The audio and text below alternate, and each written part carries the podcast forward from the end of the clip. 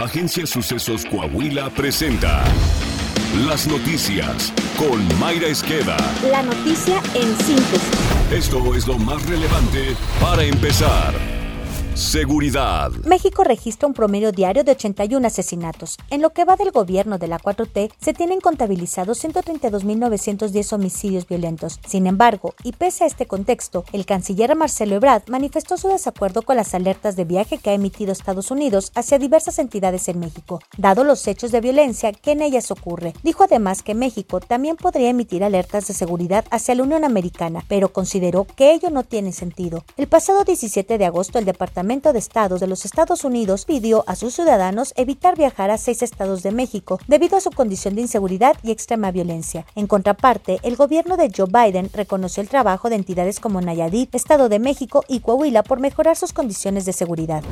La violencia en Sonora continúa. Una cuadrilla de empleados de la Comisión Federal de Electricidad fue atacada por un comando armado que mató a balazos a dos empleados de la paraestatal y dejó heridos a otros dos, para después dejar calcinada la camioneta en la que viajaban las víctimas. Acaban de matar a tres compañeros de comisión, güey, para allá para San Antonio de la Huerta. Ahí por la carretera que va a Yécora. Además, un empresario restaurantero fue secuestrado en la ciudad de Obregón. La familia del plagiado tuvo que pagar 236 mil pesos para su liberación. Luego de ello, se reportó un secuestro más en ese municipio de la entidad gobernada por el morenista Alfonso Durazo, exsecretario de Seguridad Federal.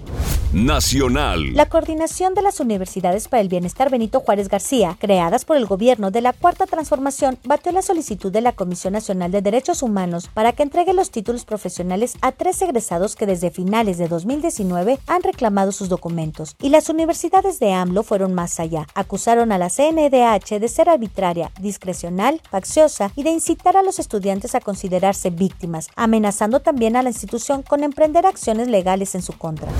Mexicanos Primero calificó de ocurrencia, pérdida de tiempo y un ridículo que el gobierno federal busca aplicar un nuevo plan de estudios de educación básica. El actual gobierno decidió congelar la implementación del modelo educativo de 2017 y mantener fijo la, la aplicación del modelo de 2011, violando con ello el derecho de continuidad y coherencia curricular de los estudiantes que ingresaron en 2018 y 2019. Con la desatinada, abrupta, apresurada implementación de un nuevo plan educativo, muchos estudiantes estudiantes habrán pasado seis años de su vida con tres planes de estudios distintos. Imaginemos la pesada carga que esto significa para los maestros que tienen que realizar adaptaciones para eh, mantener eh, la coherencia de lo que le enseñan a sus estudiantes. Los investigadores del organismo ciudadano consideraron que es más urgente enfocar los recursos de la SEP a solucionar el rezago, la falta de infraestructura y de maestros, antes que un plan de estudios que además calificaron de retórica. En conferencia de prensa, el director de investigación de Mexicanos Primero, Fernando Ruiz, apuntó que en los primeros cuatro años del gobierno López Obrador se redujo en 34 mil millones de pesos el presupuesto para la educación básica. La Suprema Corte de Justicia de la Nación dejó para el jueves la votación sobre la constitucionalidad de la prisión preventiva oficiosa. Mientras tanto, el Senado turnó a las Comisiones Unidas de Justicia y de Estudios Legislativos el proyecto de decreto sobre la Guardia Nacional para que sea incorporada a la Secretaría de la Defensa Nacional. Estiman que el próximo fin de semana el proyecto podría llegar al Pleno. El subsecretario de Salud Hugo López Gatel informó que el gobierno mexicano compró 9 millones de dosis de vacunas cubanas contra el COVID-19, las cuales serán utilizadas para la vacunación de niños de 5 a 11 años. El inmunizante Abdala se aplica en tres dosis. La operadora de restaurantes Alsea invertirá más de 4.500 millones de pesos para abrir 200 sucursales de Starbucks en México de aquí al 2026, anunció Armando Torrado, director general de la firma.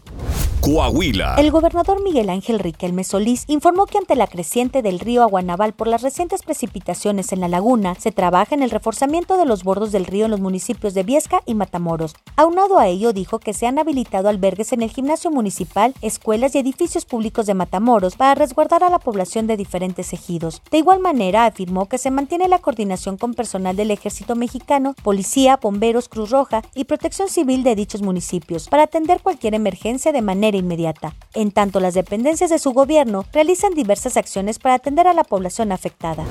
Durante el mes de agosto en Coahuila se generaron 9.471 nuevos empleos, cifra que coloca a la entidad en el quinto lugar nacional en generación de empleo formal, lo anterior según cifras del Instituto Mexicano del Seguro Social, IMSS. En lo que va del presente año suman ya casi 38.000 nuevos trabajadores incorporados al Seguro Social en Coahuila.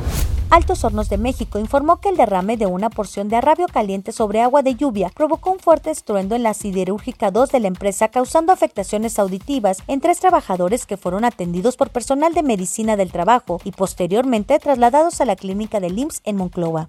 Saltillo. El alcalde José María Frastusiller destacó que la unión y trabajo en conjunto entre la Policía Preventiva y vecinos que integran los comités ciudadanos de seguridad logra una mayor tranquilidad al interior de las colonias de Saltillo. A la fecha, dijo el alcalde, se cuenta con más de 93 mil integrantes de los comités ciudadanos de seguridad. Comentó que el organismo municipal realiza reuniones vecinales y con cámaras empresariales, comerciantes y con distintos sectores donde se exponen problemáticas para darles una atención conjunta. Está usted bien informado. Sucesos Coahuila.